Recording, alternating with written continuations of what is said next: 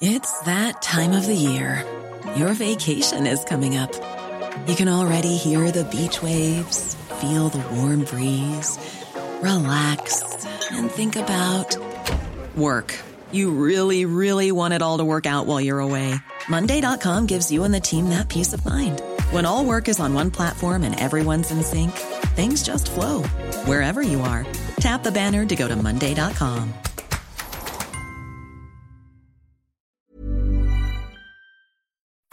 Heraldo Radio 98.5 FM, una estación de Heraldo Media Group, transmitiendo desde Avenida Insurgente Sur 1271, Torre Carrachi, con 100.000 watts de potencia radiada.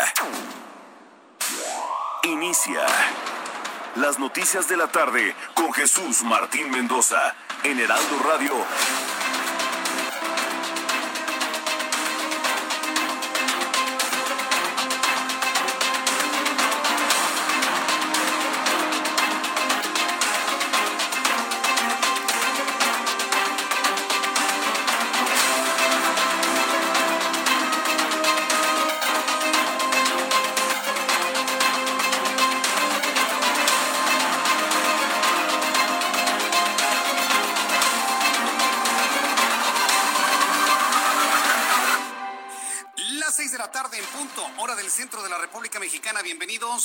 Buenas tardes. Me da mucho gusto saludar a través de los micrófonos del Heraldo Radio en toda la República Mexicana. Finalmente ya es viernes y prácticamente se nos ha acabado el tercer mes del año. Hoy es viernes 26 de marzo de 2021. Estamos enfilándonos al terminar el primer trimestre del año. Y le digo, todavía esto sabe a rosca de reyes pero ya se nos fue una cuarta parte del año 2021. ¿Puede usted creerlo? Bueno, pues créalo. Y súbale el volumen a su radio, que en este viernes le tengo una gran cantidad de información.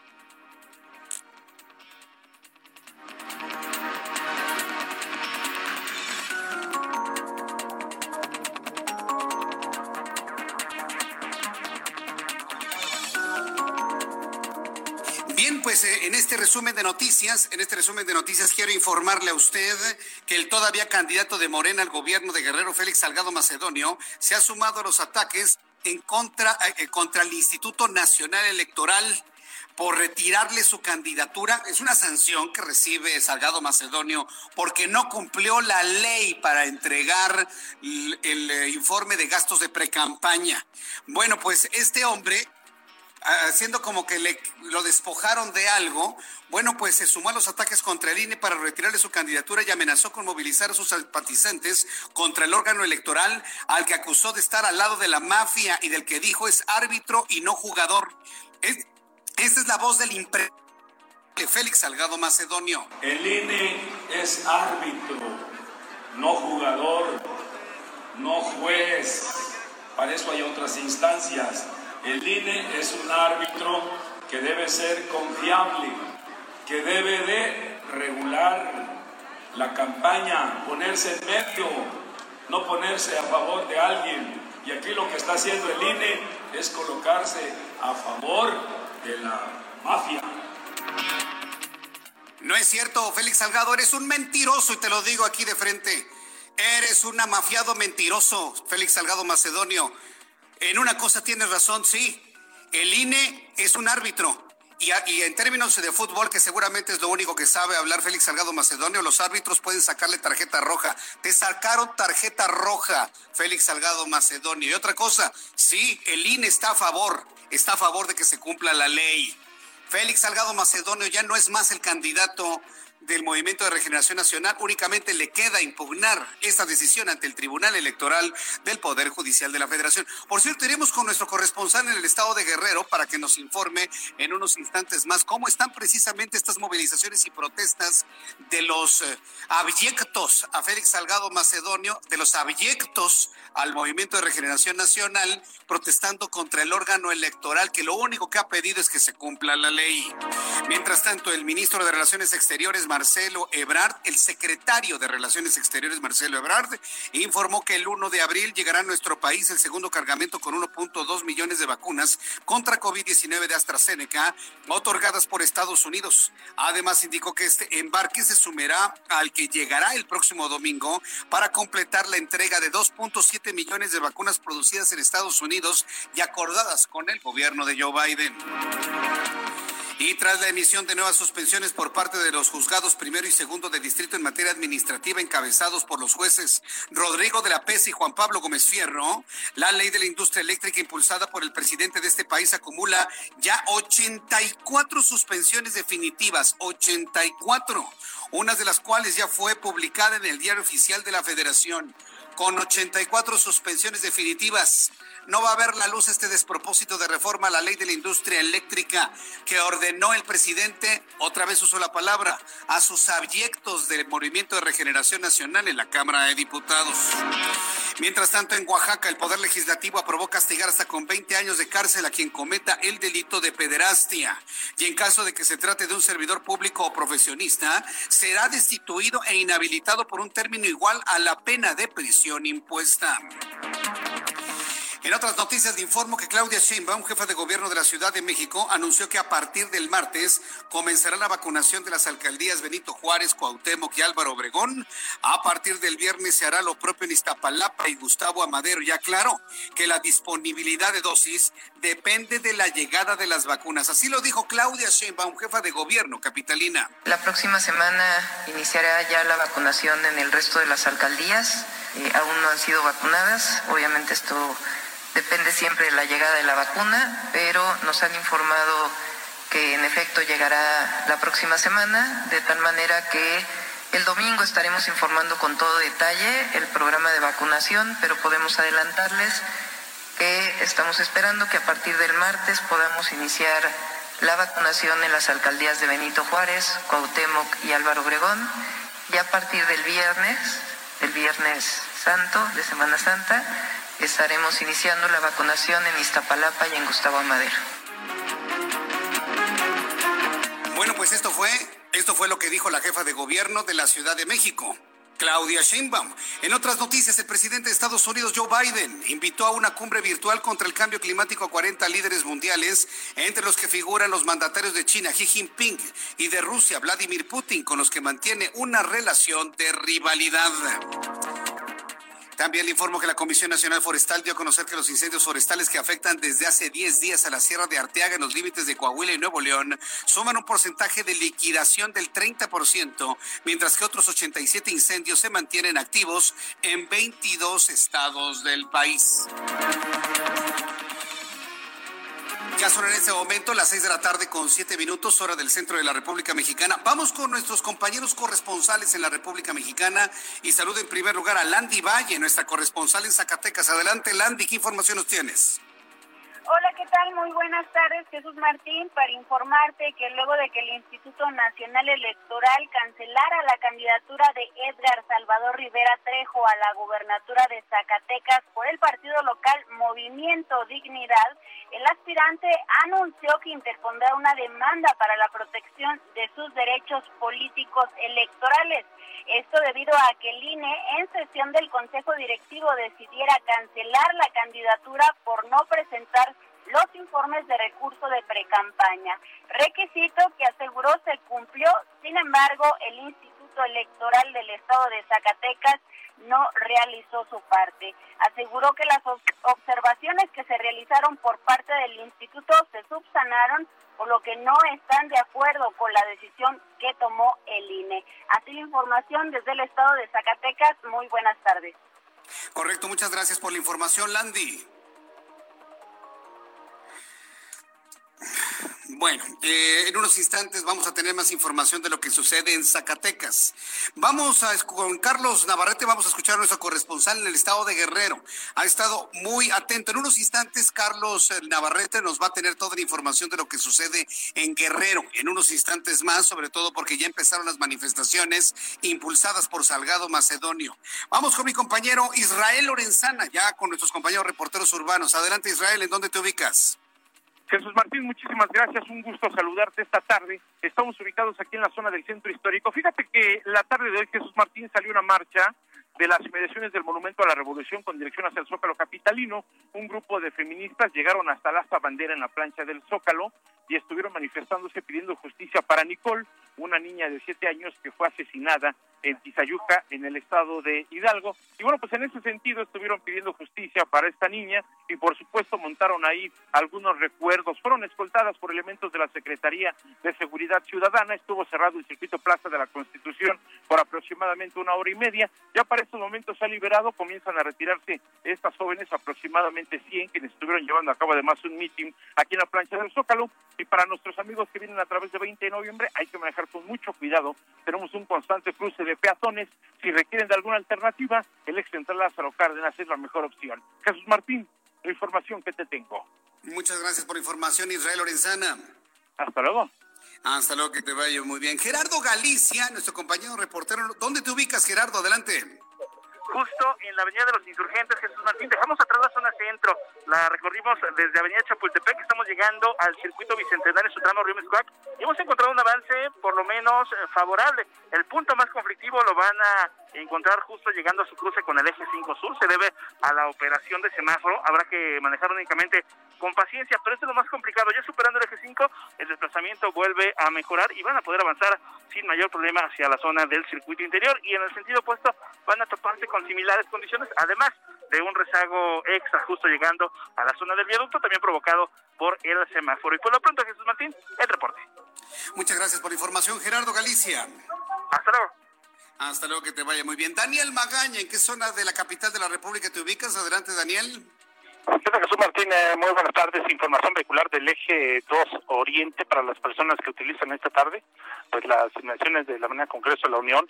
Carga vehicular, sobre todo al llegar hacia las inmediaciones de la estación del Metro Jamaica, en el bloque de carriles de la izquierda, pues todavía hay actividad comercial en esta zona pues, de Jamaica, pero el bloque de carriles de la derecha avanza pues con regularidad, incluso en algunos tramos, pues ágilmente para trasladarse hacia la zona de la Avenida Fray Servando. Las personas que se incorporan a través de esta vía hacia la zona del circuito. Hay que recordar que precisamente Fray Servando y la zona de Galín de Villa continúan las obras para quien se desplaza hacia la zona del aeropuerto, hacerlo, bueno, pues sin duda a través del eje 1 norte para evitar estas complicaciones. El reporte Jesús Martín. Muy buenas tardes. Gracias, muy buenas tardes por información. Gracias, Daniel. Y saludo a Rogelio López, quien nos tiene más información en el Valle de México. Adelante, Rogelio. Gracias, Jesús Martín. Es un placer saludarte a ti y a todo el auditorio. Eh, nos encontramos exactamente en lo que es el eje central Lázaro Cárdenas, al cruce con el viaducto Miguel Alemán, esto en la colonia Buenos Aires. Te comento que dos paramédicos resultaron gravemente heridos al volcar la ambulancia en donde viajaban.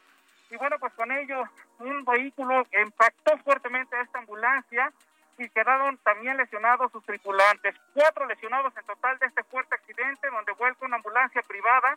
Y bueno, pues los servicios de emergencia continúan laborando aquí en esta zona hay que tener mucha precaución debido a que aumenta la carga vehicular sobre el eje central Lázaro Cárdenas proveniente del eje 4 Sur Sola.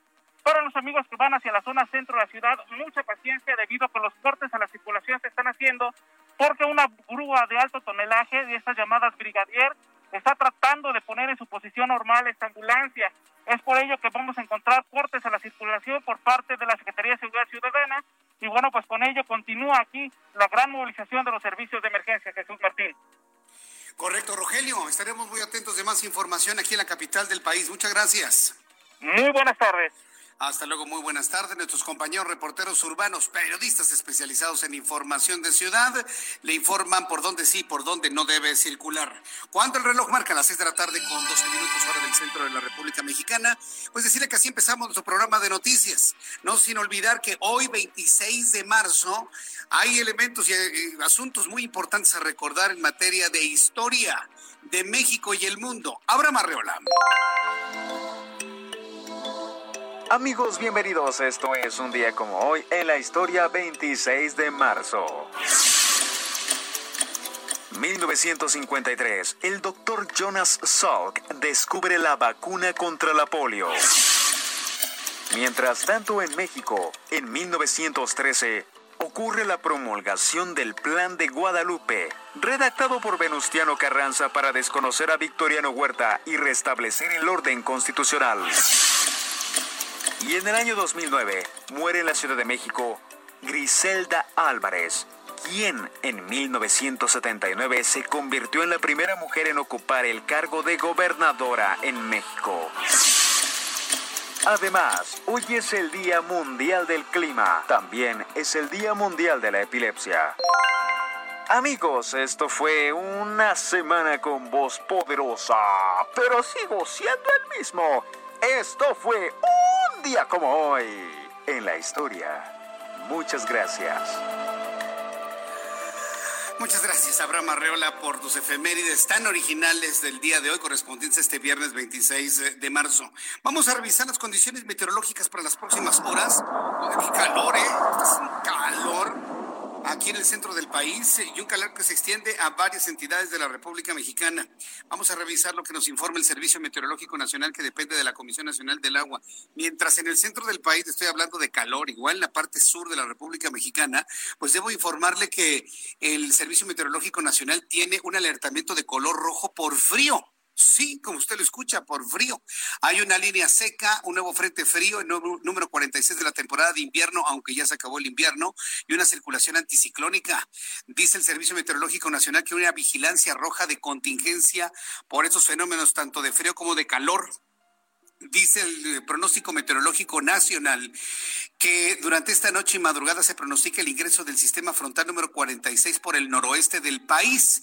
Ingresará por esta zona y va a tener una interacción con la inestabilidad de la atmósfera superior y con una corriente polar, provocando fuertes vientos kilómetros por hora en Durango y en Chihuahua. Existe baja probabilidad de caída de aguanieve en el norte de Sonora y por otra parte una línea seca se establecerá sobre el noreste del territorio mexicano donde habrá también vientos muy fuertes que alcanzarán hasta los 60 kilómetros por hora. Para el día de mañana, este mismo Frente Frío número 46 y ya estará sobre el territorio nacional interactuando con una línea seca, es decir, frío seco absolutamente para el día de mañana. Habrá un sistema de alta presión en niveles medios de la atmósfera y estaremos también observando fenómeno de calor, así como en el norte va a ser frío, en otras partes del país, temperaturas que superen los 40 grados Celsius y estos serán Tamaulipas, San Luis Potosí, Veracruz y el estado de Oaxaca. La temperatura máxima pronosticada para el Valle de México, Estado de México, todo lo que es el centro del país, es de entre 30 y 32 grados este fin de semana tenemos que hidratarnos muy bien ante la intensidad del calor que vamos a experimentar durante el fin de semana. Con esto le doy a conocer el pronóstico del tiempo para las siguientes ciudades, amigos en Acapulco, Guerrero, completamente despejado la siguiente semana, mañana, el domingo, lunes, martes, miércoles, con una mínima de 19 y una máxima de 28 grados. Amigos que nos escuchan en Guadalajara, Jalisco, Mañana despejado, el domingo nublado, mínima 9, máxima 31 en Monterrey, mínima 20, máxima 36 en Monterrey. 36 grados de temperatura máxima en Monterrey, en este momento 31. Vaya calor que está haciendo en Tijuana, mínima 9, máxima 23, en este momento 16 Villahermosa, mínima 23, máxima 38 grados en Villahermosa, Tabasco. Mérida, Yucatán tendrá una máxima de 38 grados con una mínima de 23, en este momento 34 en Villahermosa, Tabasco aquí en la capital de la República.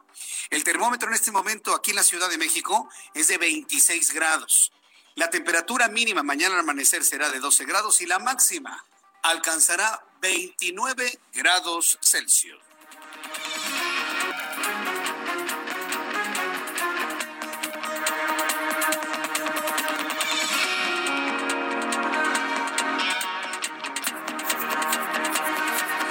Bien, ya son en este momento las seis de la tarde con 17 minutos, hora del centro de la República Mexicana. Continuamos con toda la información aquí en el Heraldo Radio. Bueno, pues la noticia número uno del día de hoy tiene que ver con estos escándalos políticos, de estos políticos que prometieron al estar en otro partido como es Morena ser diferentes y debo decírselo a Morena, han resultado tan iguales y peores que lo que fue el PRI y fue el PAN. ¿Por qué lo digo? Porque sus candidatos que no cumplen con la ley, porque si a Félix Salgado Macedonio le quitaron la candidatura, no fue por las acusaciones de violación, sino porque no cumplió la ley. ¿Y qué indica la ley? Que tiene que presentar el informe de gastos de precampaña. No, es que no hice precampaña. Ah, bueno, pues se informa. En, la no precampaña se gastó esto o no se gastó esto. Se tiene que informar. Pero estos tipos de Morena, porque piensan que les que ganaron la presidencia de la República, piensan que pueden hacer lo que se les venga en gana. Y no, señores. No pueden hacer lo que se les venga en gana. La ley indica que quien no presente informes de gastos se les quita la candidatura. Ustedes cuando estaban en otros partidos políticos aprobaron eso para evitar que los candidatos o precandidatos se proveyeran de dinero de dudosa procedencia. Ustedes lo aprobaron. Ahora que están en Morena y que están hambreados del poder, porque están hambreados de poder, están hambreados de poder. Ahora resulta que no quieren la propia norma que ustedes aprobaron en el Congreso para aplicar en la ley electoral. Es un verdadero despropósito, es increíble. Hoy Félix Salgado Macedonio sale a medios de comunicación y da discursos como si lo hubieran despojado de una casa, como si lo hubieran despojado de un tesoro, como si lo hubieran despojado de un botín, como si lo hubieran despojado de su cuenta de cheques o su cuenta bancaria, como si le hubieran robado un coche, como si le hubieran robado un reloj o si le hubieran robado su casa. Así. ¿Por qué lo pongo en esos términos? Porque piensan que ser candidato y ser gobernador es haberse sacado la lotería. Lo vuelvo a decir. Toda esta gente piensa que tener un cargo de elección popular es sacarse la lotería para mamar del erario público. Y no lo vamos a permitir. No lo vamos a permitir. ¿O sí lo va a permitir usted? Por lo pronto ya Félix Salgado está haciendo un pandemonio allá en Guerrero. Carla Benítez es nuestra corresponsal en Chilpancingo. Adelante, Carla, ¿qué es lo que ocurre? Hola Jesús Martín, un saludo a tu auditorio. Te comento que simpatizantes y seguidores de Félix Salgado Macedonio protestaron este viernes en diferentes oficinas del INE ubicados en varios municipios de Guerrero, luego de que el órgano electoral cancelara la candidatura de senador con licencia por no haber reportado, como bien lo dice, gastos de precampaña. Las protestas que iniciaron después del mediodía se llevaron a cabo en la del INE con cabecera en Iguala, en las 5 de Tlapa, en un módulo de credencialización en Acapulco y en la Junta Local Ejecutiva de Chilpancingo. En algunos municipios como Iguala y Tlapa, los seguidores del Sagrado Macedonio también marcharon para expresar su respaldo. Los inconformes acudieron a las protestas portando cartulinas en las que expresaban consignas a favor del Sagrado Macedonio en contra del INE, organismo que acusaron atender intereses de la oposición y del viejo régimen. Justo hoy al mediodía, durante un acto proselitista en Tecpan y en la Costa Grande de Guerrero, el morinista, pues acusado de violación, convocó a sus seguidores a movilizarse de manera pacífica en todo el Estado para defender su candidatura. El senador con licencia aseguró que impugnará la resolución ante el Tribunal Federal, quien espera le haga justicia. Por su parte, Morena en Guerrero sostuvo que buscarán un juicio político contra el INE, pues aseguraron que la decisión de los consejeros electorales viola la decisión del pueblo de Guerrero y ellos no permitirán que estos se salgan con la suya. Ese es el reporte, Jesús Martín. Hasta ahora las protestas pues continúan y los simpatizantes de Macedonia han dicho que las mantendrán durante el tiempo que sea necesario hasta que logren que la candidatura les sea de las mantendrán la protesta en tanto dure el dinero, porque todos sabemos de que esto es de dar de 200 a 500 pesos. Mientras les dure el dinero, durarán las protestas. ¿Cuántos están protestando? ¿Es todo el Estado? ¿Son millones, cientos de miles o cuántos son? Carla Benítez. En Acapulco alrededor de 50 personas, son grupos entre 30 y 50 personas en los diferentes municipios que hasta ahorita van, pero conforme el mismo Félix Salgado lo dijo, pues esto se pretende que en todas las sedes en el Guerrero se vayan dando durante los próximos días también. Correcto. Bueno, muchas gracias, Carla. Te mantendré informado. Hasta luego, Jesús Martín. Buenas tardes. Hasta luego. Es una verdadera burla lo que está haciendo Félix Salgado Macedonio. Son 50 los que están protestando, 50. Es más, a lo mejor ahorita con lo que estoy diciendo, que me están escuchando en Acapulco en el 92.1 de FM, a lo mejor ya son 51. Sí, a lo mejor ya son 51. Para que vea usted lo que está haciendo este partido con la democracia. Hoy el presidente de este país, este señor que tenemos contratado ahí en el Palacio Nacional, calificó quitarle la candidatura a su amigo, a su compadre, porque Félix Salgado Macedonio ese señor que está acusado de violación es amigo, compadre incondicional de Andrés Manuel López Obrador, quien está contratado como presidente de México. Si no lo sabía, ya lo sabe. Bueno, indignadísimo. ¿eh? Dice que es un atentado a la democracia. ¿Cuándo va a ser un atentado a la democracia? Que se aplique la ley que ellos mismos aprobaron cuando eran oposición. ¿Qué aprobaron? Que ningún candidato logre candidatura o ningún aspirante logre una candidatura si no aclaraba de dónde salía el dinero donde hacía su campaña y precampaña. Eso es lo único que está aplicando el INE. Está aplicando la ley, señores, la misma que ustedes aprobaron cuando eran oposición. No presentan su informe de gastos de precampaña, se les retira la candidatura. Eso es lo que aprobaron ellos. Ahora, como no están convencidos de que pueden hacer lo que se les venga en gana y pasar por encima de la ley, Ahora resulta que aplicar la sanción establecida por ellos mismos es un atentado a la democracia. Es un exceso del presidente de la República y un pésimo precedente que él esté planteando eso cuando ni siquiera, ni siquiera los que fueron despojados por haber violado la ley, los que fueron sancionados, han promovido su, su interpelación ahí en el Tribunal Electoral del Poder Judicial de la Federación. Tienen posibilidad de hacerlo. Vayan al tribunal, impugnen la decisión del Instituto Nacional Electoral, que lo único que está haciendo es aplicar la ley, y si les devuelve la candidatura, pues ya es un asunto del tribunal. Pero están dando de patadas porque saben que van a perder. Están dando de patadas porque saben que van a perder la mayoría el 6 de junio. Hay que decirlo como es finalmente. Vamos a ir a los anuncios. Al regreso voy a exhibir al presidente de la República. Voy a exhibir lo que dijo esta mañana, que es otra de las declaraciones que van a mermar mucho su credibilidad. Regreso con esto después de los anuncios y le invito para que me escriba a través de mi cuenta de Twitter, arroba Jesús Martín MX, y a través de mi canal de YouTube, Jesús Martín MX. Vamos a los anuncios y regresamos enseguida con toda esta historia. Escuchas a Jesús Martín Mendoza con las noticias de la tarde por Heraldo Radio, una estación de Heraldo Media Group. Heraldo Radio, la HCL se comparte, se ve y ahora también se escucha.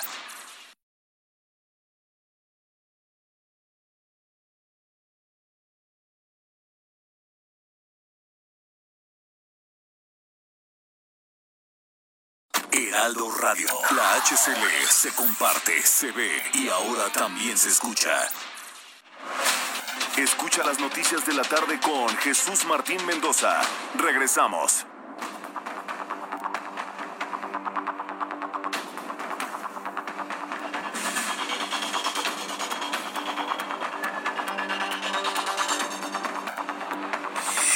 Este momento, ya el reloj marca las seis de la tarde con 30 minutos, las seis y media, hora del centro de la República Mexicana. Vaya viernes, ¿eh? Un viernes bastante complicado, sobre todo porque muchas personas están iniciando pues las vacaciones de Semana Santa. El próximo domingo, pasado mañana, es Domingo de Ramos es Domingo de Ramos, que para la Iglesia Católica pues abre todo lo que es la Semana Mayor, en donde se conmemora todos los pasajes bíblicos en donde Jesús entra a Jerusalén en, en la última etapa de su peregrinaje, padece, sufre, es traicionado, es crucificado, muere y resucita el tercer día. A partir del próximo domingo se conmemora todo esto en una semana que llamamos Semana Santa y bueno, pues es una época en la cual muchas personas aprovechan para salir de vacaciones que si no tiene que salir, no salga. Se va a exponer mucho un contagio de COVID-19. Pero si necesita salir, quiere hacerlo, yo le recomiendo que no lo haga. Lo quiere hacer, hágalo con cuidado. Finalmente, finalmente no, no, no estamos aquí para prohibirle nada, simplemente para que usted sea consciente que si usted decide salir de vacaciones, está ante un riesgo muy elevado de contagiarse de COVID-19. Bien, vamos al tema que nos está ocupando. Ayer el Instituto Nacional Electoral determina retirarle la candidatura como sanción, como sanción, a 61 candidatos de diversos partidos políticos. Entre ellos, Félix Salgado Macedonio, candidato del Movimiento de Regeneración Nacional al gobierno del Estado de Guerrero. ¿Por qué razón? Porque Félix Salgado Macedonio no entregó ni su partido el informe de gastos de pre-campaña. Es que no estábamos en pre-campaña. Bueno, pues informen los gastos que tuvieron en esa no pre-campaña. Es que no éramos precandidatos, éramos promotores del voto. Llámese como se llame. Hoy hablé con Adriana Favela, quien es la, la, encargada de fiscalización del Instituto Nacional Electoral, y nos dijo que el nombre es lo de menos. Todo aquel aspirante, todo aquel que aspire a un puesto de elección popular y que sea reconocido por su partido político, está obligado a presentar un informe por ley, no por capricho, ¿eh? por ley de lo que ha gastado en la precampaña y gastará en la campaña. Punto. Y lo que hizo el INE fue aplicar la ley. Quien no presentó el informe del dinero que usó y de dónde se obtuvo, se le quita la candidatura. Y eso fue lo que pasó con Félix Salgado Macedonio. Esto se definió ayer antes de la medianoche. ¿Se acuerda que ayer le decía que esto se iba a definir alrededor de la medianoche? Bueno, pues ocurrió como hacia las once y media de la noche. Entre las once once y media de la noche finalmente se definió esta situación. Hoy en la mañana, el amigo y compadre el amigo y compadre de Félix Salgado Macedonio, que es Andrés Manuel López Obrador, ese señor que 30 millones de mexicanos, muchos de ellos engañados, votaron por él en 2018, ese señor que es amigo de Félix Salgado Macedonio, bueno, pues estalló en su show matutino estalló en su show matutino asegurando que el retiro de la candidatura al gobierno de Guerrero de Félix Salgado Macedonio por parte del INE es un atentado a la democracia. Un atentado a la democracia, presidente. Cuando usted era oposición pedía que se le quitara la candidatura a quienes no esclarecían de dónde sacaban el dinero para sus precampañas y campañas. Están desesperados. Morena está desesperado y el presidente está desesperado porque sabe que van a perder su mayoría. Bueno, pues hoy en su show mañanero, en su espectáculo mañanero, insistió en que esa medida, además de antidemocrática, tiene intereses cupulares y de grupos de poder. Fíjese nada más cómo le maneja las cosas a la gente más ignorante de este país. Decirle que es un asunto de cúpula y en ningún momento habló este señor que está contratado como, es nuestro empleado, por cierto, ¿eh? está contratado como presidente de México, como administrador, en ningún momento habló de la aplicación irrestricta a la ley que hizo el INE de lo que ya se había aprobado en el Congreso de la Unión. Le voy a presentar el audio de López Obrador. Usted sabe que a mí no me gusta atender nada de lo que diga este señor a esta hora de la tarde. No tiene ningún sentido. Este, escribirle a usted la forma que tiene este señor de pensar sobre la aplicación de la ley por parte del Instituto Nacional Electoral, lo cual verdaderamente nos preocupa. Escúchelo usted. Eso, para mí, es un atentado a la democracia. Así de claro. Eso. Juego sucio. Es antidemocrático. Yo siempre voy a defender la democracia. Siempre. Y no voy a aceptar de que de arriba, por intereses cupulares, por intereses de mafias, por los intereses de la maleantada de los malandros de cuello blanco, se pisotee la democracia. Andrés Manuel López Obrador está desesperado y aparte comete el más grave error. El más grave error. Hacer una declaración como la que acabamos de escuchar, como si fuera un candidato. Dice, la cúpula, los de arriba. Ah, entonces, hay quienes tienen más poder que él entonces. Él se asume como un hombre que no puede controlar nada en el país entonces. No seamos ingenuos, por favor. Este señor está completamente fuera de una sintonía de lo que es. No se asume como presidente. Se asume todavía como un opositor víctima, víctima de la mafia. ¿Cómo, cómo les dijo? De, de, de, mafia del poder, de esa cúpula. Se siente todavía una víctima. Pues nunca es el presidente. Nada, nada más para que vea usted el despropósito de señalamiento. Dice que a él para él es un ataque a la democracia. Pues sí, para usted, presidente, porque lo que hizo el INE fue respetar y aplicar la ley. Nada más y nada menos. Mientras tanto, el presidente de este país continuó con sus ataques al Instituto Nacional Electoral. Mire, yo, yo como Jesús Martín Mendoza, usted me conoce, usted lo sabe, yo he sido profundamente crítico del INE sobre todo con su consejero presidente, sus declaraciones y sus intenciones de gastar a manos llenas. Yo reconozco que yo también he criticado mucho al INE. que ya va de salida como presidente consejero, ya va de salida de consejero presidente, tenemos que defender nuestra institución electoral. ¿O qué?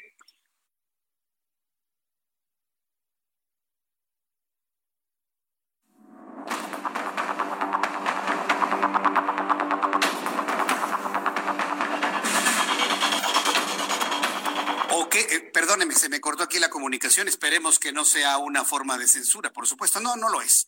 O que vamos a permitir, usted y yo, que las elecciones vuelvan a ser organizadas y realizadas por la Secretaría de Gobernación.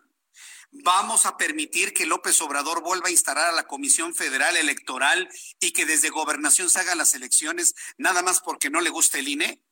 No lo vamos a permitir. Y lo digo como ciudadano, porque yo también soy ciudadano mexicano. Es increíble lo que hemos visto en declaraciones. El presidente de este país continuó con sus ataques contra el INE por el retiro de la candidatura de su protegido, su compadre, su amigo. Félix Salgado Macedonio aseguró que el órgano electoral se ha convertido, escuche usted el calificativo, en un supremo poder conservador. El INE es un supremo poder conservador. Oiga, le quiero pedir un favor a todos los cercanos del presidente de la República.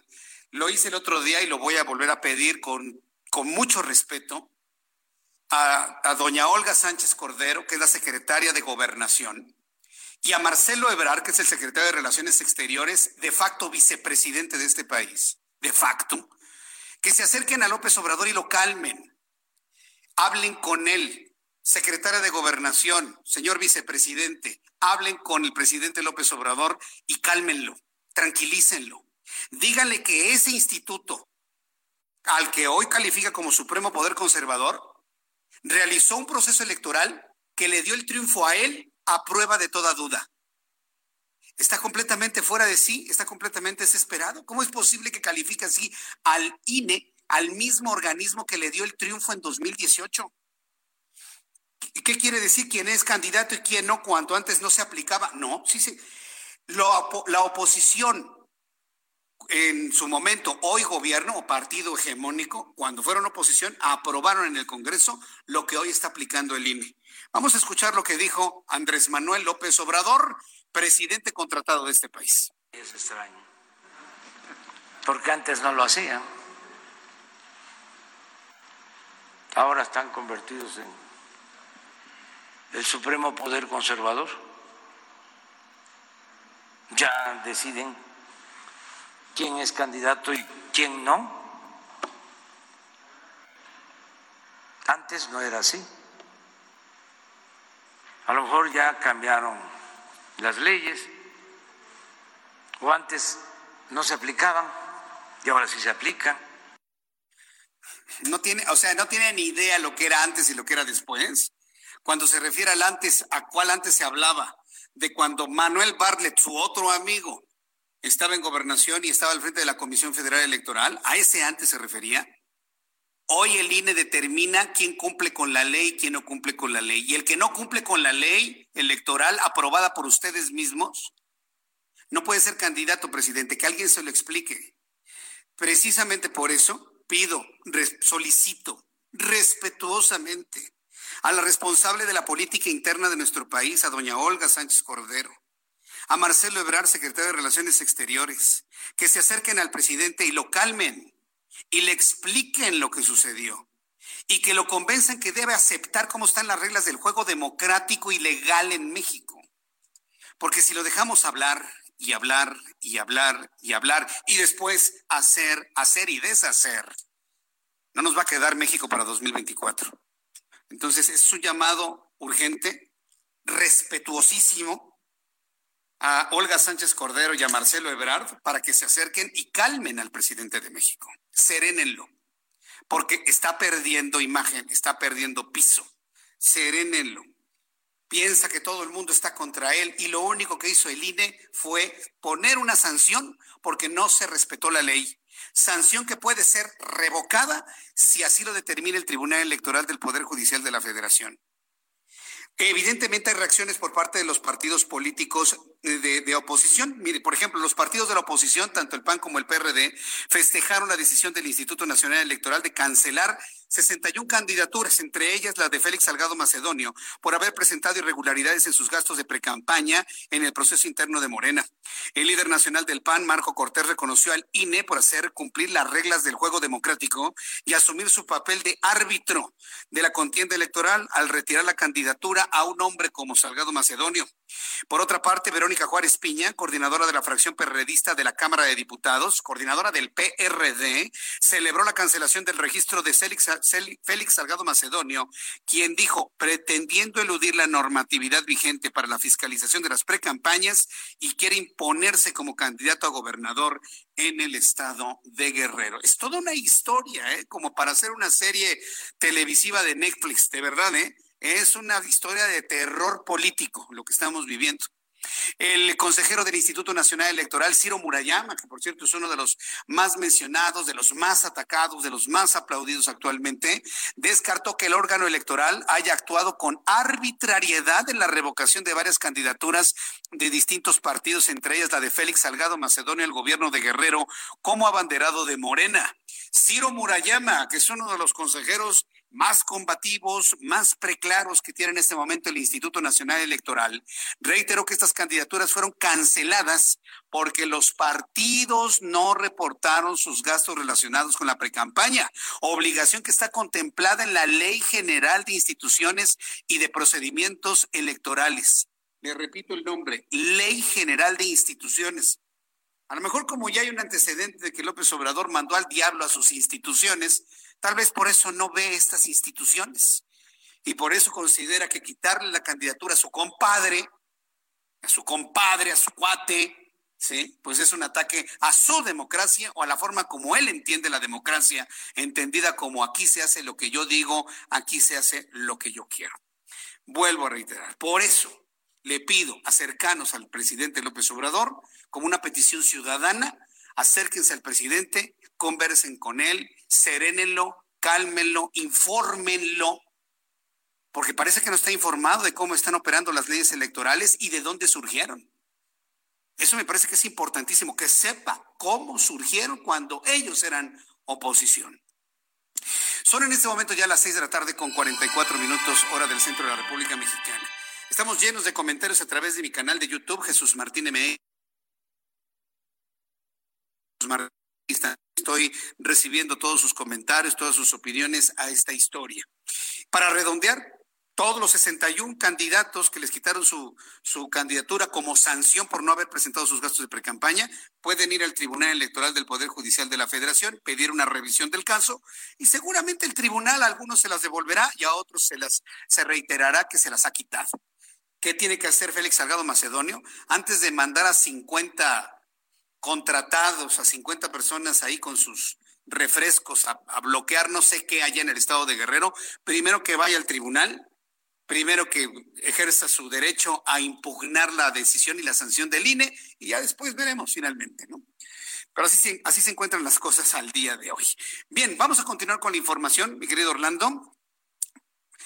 Vamos a continuar con noticias de la capital de la República, porque bueno, lo de Guerrero está. Regresaremos con el asunto de Guerrero, porque tenemos a nuestra corresponsal Carla Benítez.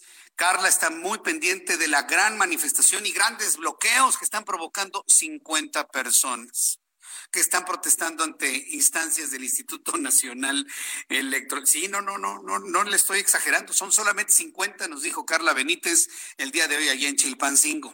Aquí en la capital de la República, le informo que el gobierno de la Ciudad de México anunció que por séptima semana la capital del país se mantendrá en semáforo naranja por séptima semana, llevamos para dos meses reiterando el, el color naranja, pero que este semáforo naranja tiene un profundo sabor amarillo y por momentos hasta verde. Bueno, el caso es que seguimos en color naranja del 29 de marzo al 4 de abril, periodo en el que se extenderán los horarios de restaurantes y la reanudación sin público de eventos deportivos como funciones de box y de lucha libre ya habrá box y ya habrá lucha libre. Así lo anunció Eduardo Clark, director del Gobierno Digital de la Agencia de Innovación Pública. Así lo comentó esta mañana. El anuncio el día de hoy es que la próxima semana continuamos en la Ciudad de México en semáforo naranja sin bajar la guardia. Esta semana a partir del lunes, recuerden todos los anuncios del viernes aplican a partir del lunes, reanudan las siguientes actividades con estrictas medidas sanitarias. Estamos eh, permitiendo la reanudación de deportes en equipo al aire libre, únicamente deportes que se pueden realizar al exterior, no deportes al interior. También estamos permitiendo cardio eh, individual en el interior de gimnasios. También continuamos con eventos deportivos sin público. Esto incluye cosas como lucha libre, Bueno, para quienes quieran ver luchas y para que quieran ver la, la, patada voladora y demás. Y no estoy hablando de política, ¿eh? Para quienes quieran ver que les hacen una llave o los, o los avientan desde la tercera cuerda. Insisto, no estoy hablando de, de, de política. Para quienes quieran ver este deporte, bueno, pues ya lo podrán ver aquí en la capital de la República. El reloj marca las seis de la tarde con 47 minutos, hora del centro de la República Mexicana. Bueno, ¿qué opina usted de que se, que se abran más actividades en la Ciudad de México? Asunto que también se estará replicando seguramente en otras partes del país. Cientos de ciudadanos abarrotaron la Terminal 1 del Aeropuerto Internacional de la Ciudad de México durante el inicio de las vacaciones de Semana Santa. Hoy están prácticamente iniciando las vacaciones de Semana Santa, esto a pesar de la pandemia por coronavirus y de que el aeropuerto está operando al 50% de su capacidad. Como que en este periodo vacacional, peor que el de diciembre, la gente dice, a mí me vale gorro, yo me voy de vacaciones. Yo ya le he dicho, hay personas que en este momento me están oyendo, me están escuchando, que no les importa irse de vacaciones, que se van a contagiar y el 10, el 9% van a morir.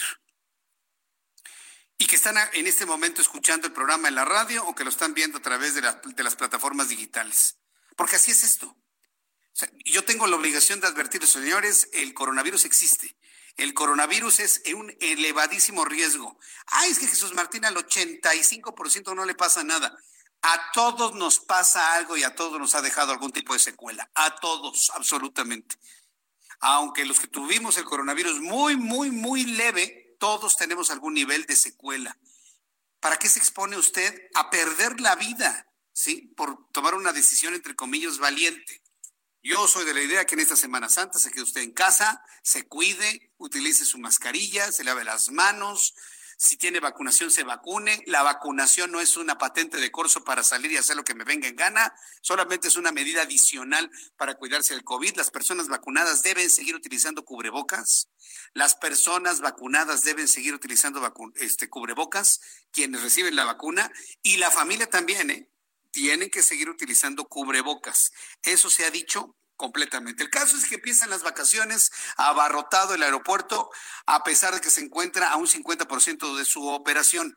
Sin embargo, las autoridades aeroportuarias aseguraron estar listas para atender a los 68 mil usuarios diarios previstos. Por ello, indicaron que a partir del día de hoy reforzarán las medidas de sana distancia entre las personas, la toma de temperatura, el uso de cubrebocas, la desinfección de todas las áreas para evitar contagios. Asimismo, se desplegaron brigadas en todo el aeropuerto internacional de la Ciudad de México quienes recorrerán los pasillos y accesos para recordar a los usuarios las medidas de prevención, así como para orientar sobre el servicio en los cinco módulos de pruebas de coronavirus que se habilitaron en el recinto. Entonces, ¿ha ido al aeropuerto últimamente?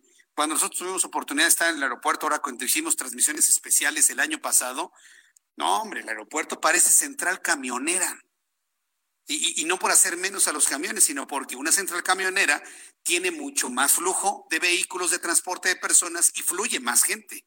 Bueno, el aeropuerto está, está prácticamente al límite, está completamente saturado, aun cuando se tiene una operatividad al 50%.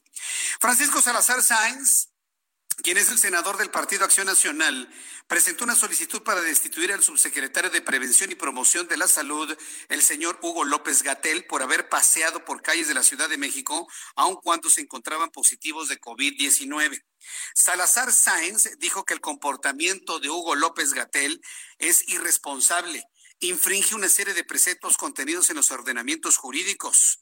Sáenz argumentó que el secretario de Salud violó al menos cinco disposiciones de leyes de salud pública a nivel federal y a nivel de la capital de la República. Pero volvemos a lo mismo.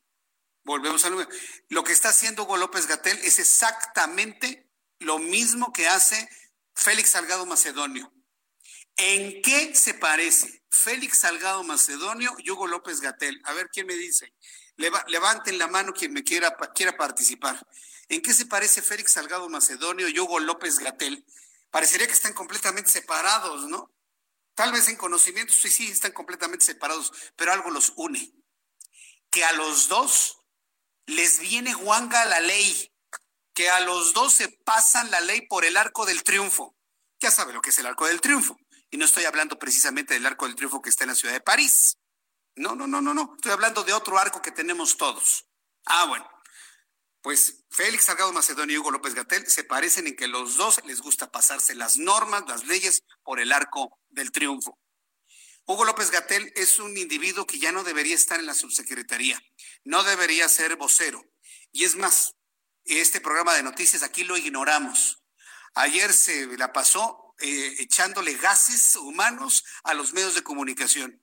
Yo nada más quiero decirle a Hugo López Gatel que por lo menos a mí, a Jesús Martín Mendoza, a mí no me importa absolutamente nada de lo que diga y de lo que piense.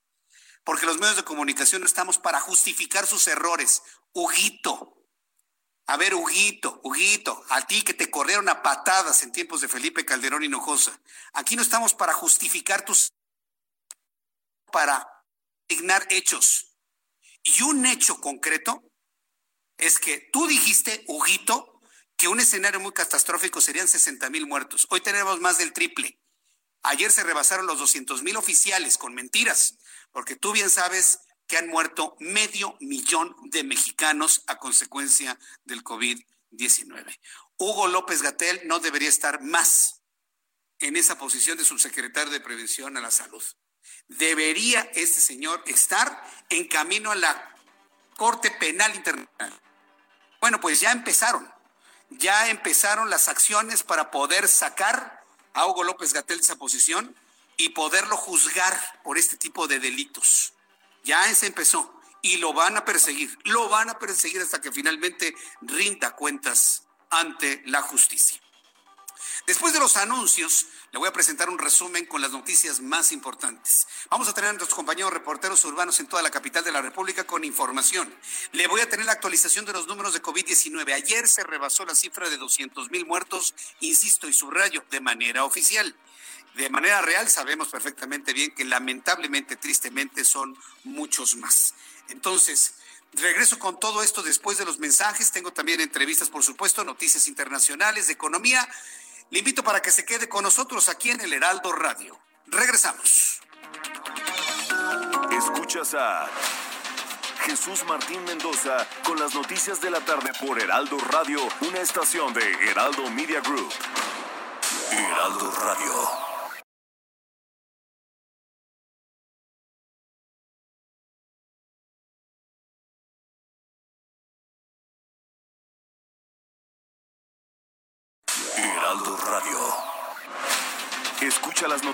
La tarde con Jesús Martín Mendoza.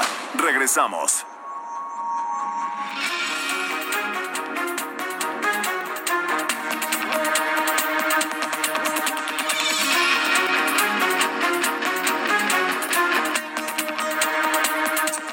Son las siete en punto, hora del centro de la República Mexicana. Le presento un resumen con las noticias más importantes. En este resumen de noticias le doy a conocer que el gobernador de Colima, José Ignacio Peralta, informó que por segunda ocasión dio positivo a COVID-19. Pues que no se cuidan. Dice que por segunda ocasión dio positivo a COVID-19 luego de contagiarse por primera vez en diciembre, por lo que permanecerá trabajando desde su domicilio y bajo la supervisión médica. El gobernador de Colima se vuelve a enfermar de COVID-19. Epigmenio Mendieta, abogado de la exsecretaria de Desarrollo Social Rosario Robles, informó que su clienta se volvió a declarar inocente del delito de uso indebido del servicio público por el caso de la estafa maestra, luego de que este viernes la Fiscalía General de la República acusó de manera formal a la también ex jefa de gobierno de la Ciudad de México.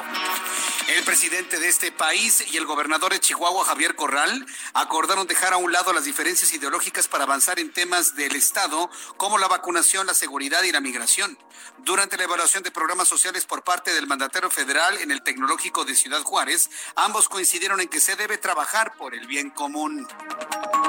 El cantante Enrique Guzmán Enrique Guzmán, sí, el rock and rollero Enrique Guzmán denunció que no recibió su segunda dosis de vacuna contra COVID-19, cuya aplicación tenía programada el viernes en la clínica 22 del Seguro Social en la Magdalena Contreras, al no haber disponibilidad, lo cual compartió en sus redes sociales.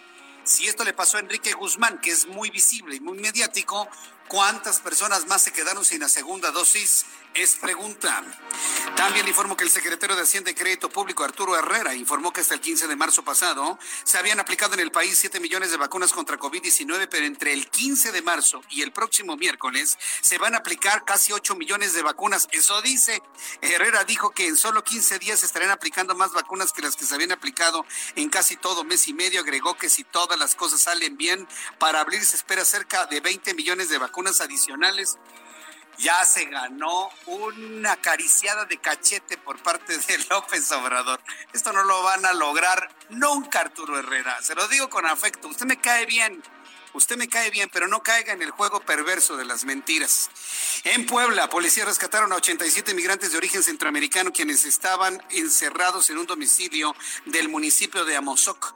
Una mujer originaria de Honduras pidió el apoyo para ser rescatada ya que ella y un grupo de personas de diferentes nacionalidades estaban encerrados desde hace tres días en un domicilio de la colonia San Miguel, lugar al que policías llegaron y confirmaron la presencia de un grupo de migrantes compuesto por 45 mujeres, 26 hombres, 7 niños y 9 niñas originarios de países como, claro, ¿qué países?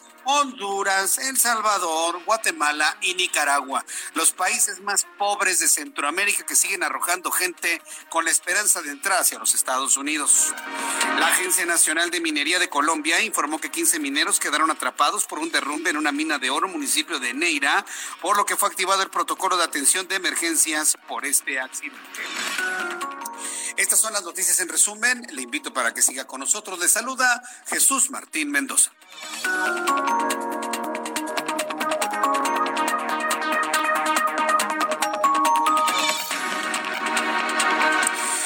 Ya son en este momento las 7.3 las 19 horas con 3 minutos, hora del centro de la República Mexicana. Escucha usted el Heraldo Radio. Yo soy Jesús Martín Mendoza. Bienvenidos a todos nuestros amigos que nos están escuchando en todo el país. Las emisoras que se han sumado a nuestro programa de noticias a esta hora de la tarde. Como siempre, me da un enorme gusto que me permita la entrada a su hogar. A usted que me escucha en Monterrey, en Guadalupe, en Escobedo, en San Pedro. Muchas gracias a todos nuestros amigos allá en la zona metropolitana de Monterrey, que ya nos están escuchando a través del 90.1 de FM en toda esa gran zona metropolitana. Saludo con mucho gusto a Israel Lorenzana, nuestro compañero reportero. ¿En dónde te ubicas, Israel? Adelante. Jesús Martín, muchísimas gracias. Nosotros nos hemos trasladado a bordo de la motocicleta de 91 que nos encontramos ya en estos momentos, Jesús Martín, exactamente en la colonia Valle Gómez de la alcaldía Venustiano Carranza, y es que elementos de la Fiscalía General de Justicia de la Ciudad de México llevan a cabo un cateo en un predio aquí en la calle de Topia, esquina con Venadio es la alcaldía Venustiano Carranza Jesús Martín. Hasta el momento no se ha dado a conocer el motivo de este operativo, lo que sí es un despliegue importante policíaco. Están cerradas algunas calles al tránsito local, así que hay que recomendar a nuestros amigos que se desplazan a través de la zona de Congreso de la Unión y el circuito interior que manejen con mucho cuidado. Todavía tenemos movilización de unidades policíacas. Te reitero, es la colonia Valle Gómez de la alcaldía Venustiano Carranza, en donde se está llevando a cabo este operativo, la calle de Topia, esquina con Venadio. Jesús Martín, la información que te tengo. Muchas gracias por la información, Israel Lorenzana. Hasta luego. Hasta luego, que te vaya muy bien. Saludo con mucho gusto a Gerardo Galicia, nuestro compañero reportero. ¿Qué información nos tienes, Gerardo? Adelante. El gusto es nuestro, Jesús Martín. Excelente noche. Y tenemos información de Fray Servando Teresa de Mier. Y nuestros amigos dejan atrás la avenida Congreso de la Unión y se dirigen al circuito ya su tramo Boulevard Puerto Aéreo. Van a encontrar un avance realmente aceptable. Una vez que inauguraron las obras Jesús Martín en este crucero en el circuito interior y Fray Servando Teresa de Mier, el avance es bastante aceptable. De hecho, eh, pueden transitar sin mayor problema en este crucero. Si van a utilizar el circuito interior en carriles centrales, es la misma situación. Ya el avance es bastante, bastante rápido. Los problemas únicamente los van a encontrar en carriles laterales, llegando a su cruce con la calzada Ignacio Zaragoza. Habrá que tomarlo con mucha, mucha calma. También, si utilizan los laterales a la altura del eje 1 norte, les espera un largo asentamiento. Y por lo pronto, el reporte. Muchas gracias por la información, Gerardo Galicia. Hasta luego. Hasta luego, que te vaya muy bien. Daniel Magaña, ¿dónde te ubicas, Daniel? Adelante. ¿Qué tal, eh, Jesús Martín? Ahora con información de la zona de la carretera federal a México-Cuernavaca, se registró un choque pues bastante fuerte en kilómetro 24 adelante pues de la zona de Topilejo, un vehículo pues compacto blanco de la marca Toyota pues impactó con una camioneta pick-up, tres personas resultaron lesionadas, pero esto generó la movilización de equipos de emergencia y bueno, pues se tuvo que cerrar esta vía federal en dirección hacia la ciudad de Cuernavaca, por lo que pues ya te imaginarás las complicaciones viales esta pues ya noche pues de viernes y que muchas personas empiezan a abandonar la Ciudad de México ya el inicio de pues vacaciones de Semana Santa escolares, muchas personas utilizan para salir, la buena noticia es que ya se reabrió el tránsito vehicular, pero bueno, sí se encontrarán afectaciones viales para quien pues, sube precisamente en, la zona pues de la del viaducto Tlalpan y bueno, pues ya posteriormente se incorporan hacia la carretera federal, la autopista, bueno, pues son únicamente las complicaciones ya debido a la hora, también con gran actividad vehicular de personas que abandonan la Ciudad de México. El reporte. Buenas noches. Gracias, muy buenas noches, eh, Daniel. López, mi querido Rogelio, ¿en dónde te ubicas? Adelante, buenas noches. Nuestro compañero Rogelio López. Hola, Rogelio. No, ¿verdad? ¿Orlando? No, no está. Bueno, en unos instantes vamos a estar con mi compañero Rogelio López en unos instantes más eh, para poder conocer en qué zona de la Ciudad de México se encuentra. De la capital de la República nos vamos hasta Monterrey, Nuevo León, con nuestra corresponsal Daniela García. Hola Daniela, qué gusto saludarte. Muy buenas noches. Igualmente, Jesús Martín, muy buenas noches. Aquí en Nuevo León pues tenemos una actualización a este fuerte incendio forestal que está afectando pues en la Sierra de Santiago, pero también ya en otros municipios. Los brigadistas en el estado combaten actualmente siete incendios forestales activos. Comentaba el más grande es de la Sierra de Santiago, que ya ha afectado ocho mil hectáreas. Sin embargo, hay otros incendios más en cinco municipios, en Galeana, en la comunidad de San Juan de Mimbres, en La Trinidad y en Sauces, en Linares, en, el, Rancho Viejo, en el municipio de General Zaragoza, en Dulces Nombres, y en el municipio de Montemorelos, en la comunidad del Puerto. En el caso de la Sierra de Santiago, que hay que recordar ya 10 días activo e inició en la Sierra de Arteaga, en el estado vecino de Coahuila, se informó que se registra un 50% de control y una afectación de 8 mil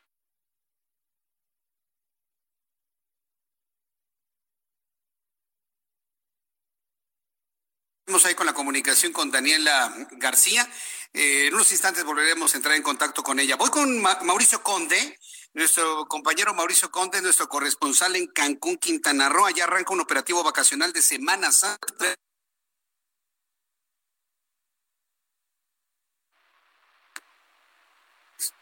A ver, en unos instantes vamos a tener a nuestro compañero Mauricio Conde. Adelante, Mauricio, te escuchamos. Muy bien, buenas noches para informarles que ante la expectativa del arribo de 635 mil turistas, inició en esta ciudad el operativo Semana Santa 2021 en una ceremonia realizada ante la escultura de Fonatur en la zona hotelera de Cancún, que es el principal destino turístico de México, con la participación de autoridades municipales, estatales y federales. Bajo la premisa de lograr un balance entre la recuperación económica y la protección a la salud, a la salud se coordinarán esfuerzos institucionales para garantizar no solo la integridad física de quienes llegarán al Caribe mexicano, sino también la seguridad sanitaria tanto de turistas como de residentes. La presidenta municipal de Benito Juárez, cuya cabecera es Cancún, Mara Lezama, dijo que son muchas las acciones que se concertarán para asegurar a todos los a todos los habitantes e invitados un entorno seguro en donde puedan relajarse y deleitarse de todo lo que se tiene en Cancún para ofrecerles. La dupla del gobierno dijo e iniciativa privada trabaja en conjunto manteniendo vigentes y en óptimo, funcionamiento los protocolos sanitarios en comercios, la desinfección del transporte público y varios operativos para mantener la sana distancia. Reiteró que con experiencia, preparación y decisiones realistas es posible lograr este equilibrio entre el cuidado de la salud y la reactivación económica que tanto requiere Cancún y el resto del país. Ahora, dijo, nos toca mantener la guardia alta para poder recibir a los beneficios de esta temporada vacacional en todos sus aspectos. Es la información que tenemos desde Cancún. Muchas gracias por esta información, Mauricio Conde para servirles. Hasta luego, que te vaya muy bien. ¿Vamos con quién, Orlando, me decías? Vamos con Daniela García, ahora sí, hasta Monterrey, Nuevo León, mi querida Daniela, gusto en saludarte. Igual, Martín, espero me escuchen mejor en esta ocasión. Como te comentaba, hay una actualización sobre el incendio forestal en Nuevo León de la Sierra de Santiago y también pues hay siete incendios actuales eh, en el momento aquí en el estado. Hay en el municipio de Galeana, en la comunidad de San Juan de Mimbres, en La Trinidad y en Sauces, también en Linares, en General Zaragoza y en Montemorelos, aunado al de la Sierra de Santiago, que suma ya 10 días activo y hay que recordar inició en la Sierra de Arteaga, en el estado vecino de Coahuila. Este registra un 50% de control y una afectación de al menos 8 mil hectáreas, por lo que se está demandando esfuerzos de diferentes frentes y se ha tenido que utilizar maquinaria pesada para retirar rocas que cayeron en el cañón de San Isidro para mantener comunicación por tierra con las unidades de primera respuesta. Debe recordar, Jesús Martín, que se evacuaron al menos 1.100 personas en 15 comunidades y el riesgo se mantiene latente, por lo que los mantienen todavía fuera de, estas, de estos lugares y no han podido regresar a sus hogares, al menos en, al corte del día de hoy. Por esto también ha llegado brigadistas provenientes de Sonora y Guanajuato para sumar esfuerzos en la lucha. La autoridad también eh, reveló que se tuvo la visita de la Coordinadora Nacional de Protección Civil, Laura Velázquez Alzúa, en seguimiento a los incendios que afectan el Estado. Y en una buena noticia, pues la, la buena señal es que habrá un cambio en el tiempo aquí en Nuevo León. Incluso se estima que estará entrando un frente frío ya este fin de semana, lo que podría traer lluvias al estado y podría finalmente ayudar un poco, si no apagar el fuego, al menos a controlarlo de mejor manera. Eh, situación muy contraria a lo que tenemos actualmente. Sí, yo, yo, no sé cómo le estás haciendo con el calor, ¿eh, Daniela? Porque hoy la temperatura alcanzó 37 grados en Monterrey. ¿Qué calor está haciendo allá, Daniela? 37 grados y una sensación térmica en algunos lugares de hasta 40 grados. Obviamente los brigadistas lo están sufriendo de mayor manera con esa temperatura y además combatiendo el fuego de frente, así que pues esperamos que este frente frío pueda ayudar no solo a, a mejorar las condiciones climatológicas, sino también para ayudar a estos brigadistas que se encuentran combatiendo desde hace 11 días el fuego. Barbaridad. Bueno, pues estaremos muy atentos y esperemos que pronto llegue ya un frescor proveniente del Frente Frío número 46. Daniela García, saludos a todos nuestros amigos en Monterrey. Un fuerte abrazo. Igualmente, estamos pendientes. Hasta luego. Nuestro equipo de periodistas del Heraldo Media Group en Monterrey, Nuevo León, muy pendientes de informar de todo lo que sucede con el incendio y con lo que usted quiere enterarse. Por cierto, estamos terminando una semana, semana sin duda intensa también en lo económico financiero. Héctor Vieira nos informa. La Bolsa Mexicana de Valores cerró la semana con una ganancia del 0.78% y una ganancia acumulada semanal del 0.75%, al avanzar este viernes 366.82 puntos, con lo que el índice de precios y cotizaciones, su principal indicador, se ubicó en 47.379.19 unidades. En el mercado cambiario, el peso mexicano se recuperó 0.38% frente al dólar estadounidense, al cotizar en 20 pesos con 15 centavos a la compra y en 20 pesos con 60 centavos a la venta en ventanilla. El euro por su parte se cotizó en 24 pesos con 12 centavos a la compra y 25 pesos con 39 centavos a la venta. El Centro de Estudios Espinosa Iglesias reveló que debido a la pandemia, durante 2020 el 20% de la población mexicana cayó en pobreza laboral, es decir, que no pudo adquirir una canasta básica alimentaria con el ingreso de su trabajo, con lo que este indicador a nivel nacional se ubica en el 42%. La Secretaría de Hacienda y Crédito Público eliminó el estímulo fiscal de la gasolina premium para las siguientes dos semanas, lo que significa que los consumidores tendrán que pagar 4.31 pesos más por cada litro de este combustible, mientras que la gasolina magna tendrá un estímulo fiscal del 32% y el diésel del 7.6%. Tras una semana con altibajos, el Bitcoin tuvo un ligero repunte en su cotización y este viernes se ubicó en 52.879.10 dólares por unidad, con lo que esta criptomoneda no pudo superar su máximo histórico de 60.197 dólares por unidad alcanzado el fin de semana pasado. Informó para las noticias de la tarde Héctor Vieira. Gracias Héctor Vieira por la información económico-financiera. ¿Escuchó usted qué dato? Yo, yo, estoy verdaderamente sorprendido con esta noticia y para que usted lo comente con su familia. El 42% de las personas que tienen algún tipo de trabajo no ganan lo suficiente para obtener una canasta básica de alimentación. Casi la mitad del país, en el estricto sentido, tomando en cuenta que la pobreza extrema se entiende como aquel nivel de pobreza en el cual no puede usted completar sus necesidades alimenticias Estamos hablando del 42% de, las, de los trabajadores en el país. Es verdaderamente increíble este dato que nos ha dado a conocer hoy Héctor Vieira, propio para analizarlo, para comentarlo, para de alguna manera reflexionarlo. ¿Y qué tenemos al presidente? Pataleando porque a, a, don Félix, a su compadre, le quitaron la candidatura, en lugar de que esté preocupado precisamente con la máxima que ha dicho que primero los pobres, primero los pobres son los que se quedan sin comer más bien. 42% de los trabajadores no tienen un eh, ingreso suficiente para comprar su canasta básica alimenticia. ¿Qué dato hemos conocido hoy aquí en el Heraldo Radio? Bueno, cuando ya son en este momento las seis de la tarde, las 7 de la noche, perdón, con 16 minutos, las 7 con 16, me da un enorme gusto saludar a través de los micrófonos a Erika Estrada Ruiz. Ella es consejera del Instituto Electoral de la Ciudad de México. Estimada Erika Estrada, me da mucho gusto saludarla. Bienvenida, muy buenas noches. ¿Cómo estás, Jesús Martín? Muy buenas noches. Un gusto estar contigo. Muchas gracias. Eh, quiero preguntarle, en primer lugar, la evolución del proceso electoral en la capital del país, pero para poderlo entender, en las elecciones del 6 de junio, aquí en la capital de la República, ¿qué es lo que vamos a elegir? Gracias. Vamos a una elección intermedia, así conocida porque en este momento no tenemos la renovación la jefa de gobierno, pero contarte que sí tenemos la renovación de autoridades muy importantes en la de Ciudad de México. Entre ellas se encuentran las 16 alcaldías que conforman precisamente nuestra ciudad, así como todo el Congreso capitalino entregado, eh, integrado por 66 diputaciones, y son pues cargos muy relevantes porque son prácticamente las autoridades que tienes de primer contacto que resuelven muchísimas de las problemáticas que tenemos las y los mexicanos en nuestra ciudad. De ahí la relevancia de que este 6 de junio la ciudadanía ejerza sus derechos y que sepa precisamente que estos cargos son aquellos que tienen que ver con cuestiones tan importantes de tu día a día, que imagínate que son tus alcaldes y alcaldesas que te resuelven prácticamente estos problemas comunes, ¿no? Que tienes probablemente de drenaje, de agua, de luz, de seguridad pública junto con el gobierno de la Ciudad de México, de mercados, de cómo se encuentran los parques en tu colonia y cantidad de decisiones que se toman todos los días.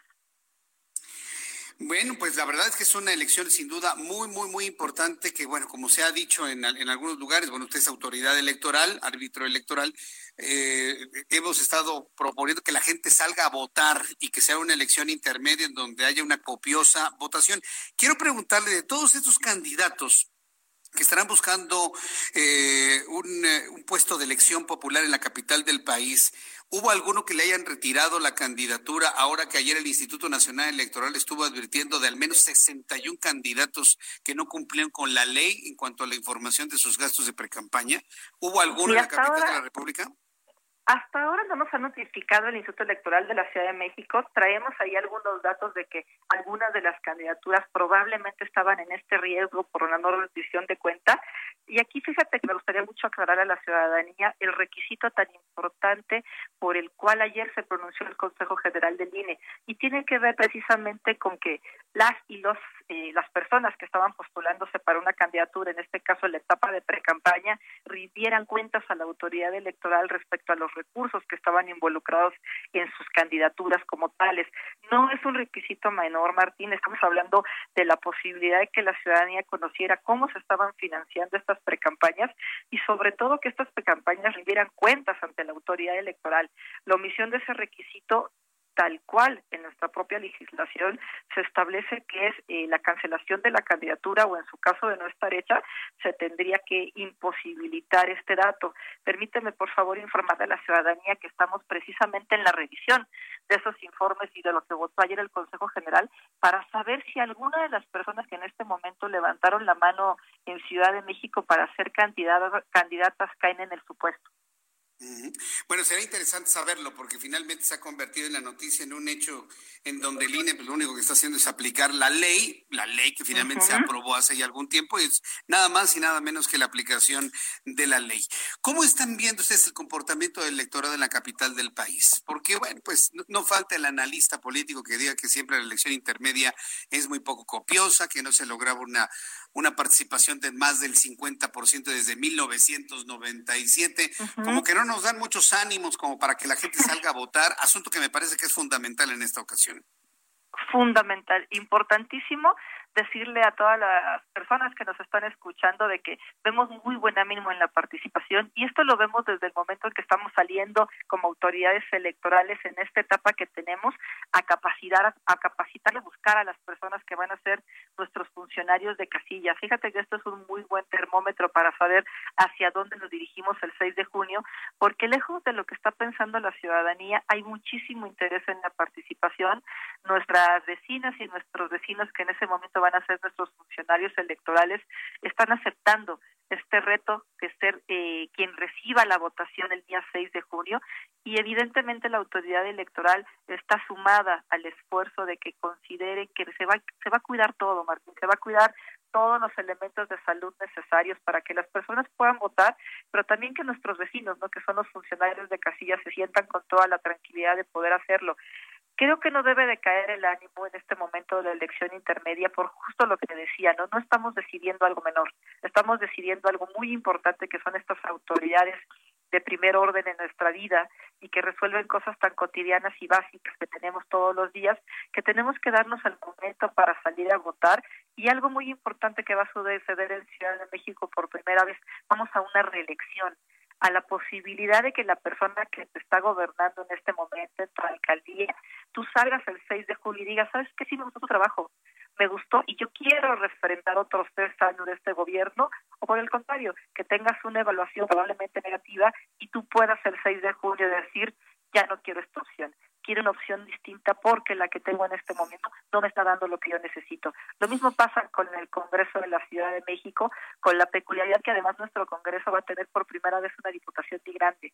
Esto es una persona elegida por los residentes en el extranjero, nuestras mexicanas y mexicanos oriundos de la Ciudad de México que viven fuera del país, que van a tener la posibilidad de elegir a una persona que los va a representar en el Congreso. Entonces creo que hay todas las condiciones para salir a votar justo con este equilibrio que tiene que haber entre una democracia inclusiva y una democracia informada y la posibilidad de que tengan toda la tranquilidad de que se están cuidando todas las medidas para que la salud no sea expuesta. Muy bien, pues eh, yo quiero agradecerle mucho el que me haya tomado la llamada telefónica Erika Estrada Ruiz, consejera del Instituto Electoral de la Ciudad de México. Agradezco mucho estos minutos de comunicación. Lo haremos de manera regular, sobre todo en este espíritu de fomento al voto, de que la gente salga a votar, de que se sacudan la, la, comodidad de quedarse en casa. Y es decir, claro. para poder participar, porque la participación evidentemente va a equilibrar las cosas en materia política en nuestro país. Yo le agradezco mucho, Erika Estrada Ruiz, gracias por participar. Te agradezco, muy buena noche. Gracias, hasta luego, muy buenas noches. Hemos conversado con la consejera electoral del Instituto Electoral de la Ciudad de México, Erika Estrada Ruiz. Ella recordó un asunto muy importante. Diputados locales también se pueden reelegir. Y esta semana, Lorenzo Córdoba, en su calidad de consejero presidente del Instituto Nacional Electoral, firmó junto con la presidenta de la Cámara de Diputados, eh, Dulce María Sauri Riancho, pues un acuerdo en el cual se comprometen los diputados que busquen la reelección a hacerlo sin recursos federales que les lleguen a la Cámara de Diputados. Qué difícil eso, ¿no? Pero finalmente se firmó un acuerdo. Algo similar tendrá que ocurrir en la capital de la República, donde el Instituto Electoral de la Ciudad de México firme con el primer Congreso de la Ciudad de México un convenio para evitar que el que se quiera reelegir utilice dinero del erario. Voy a los anuncios y al regresar le tengo actualización de números de COVID y más información aquí en el Heraldo Radio. Escuchas a Jesús Martín Mendoza con las noticias de la tarde por Heraldo Radio, una estación de Heraldo Media Group. Heraldo Radio.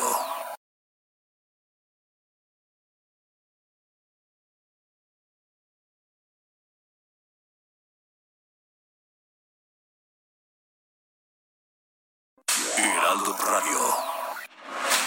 Escucha las noticias de la tarde con Jesús Martín Mendoza. Regresamos.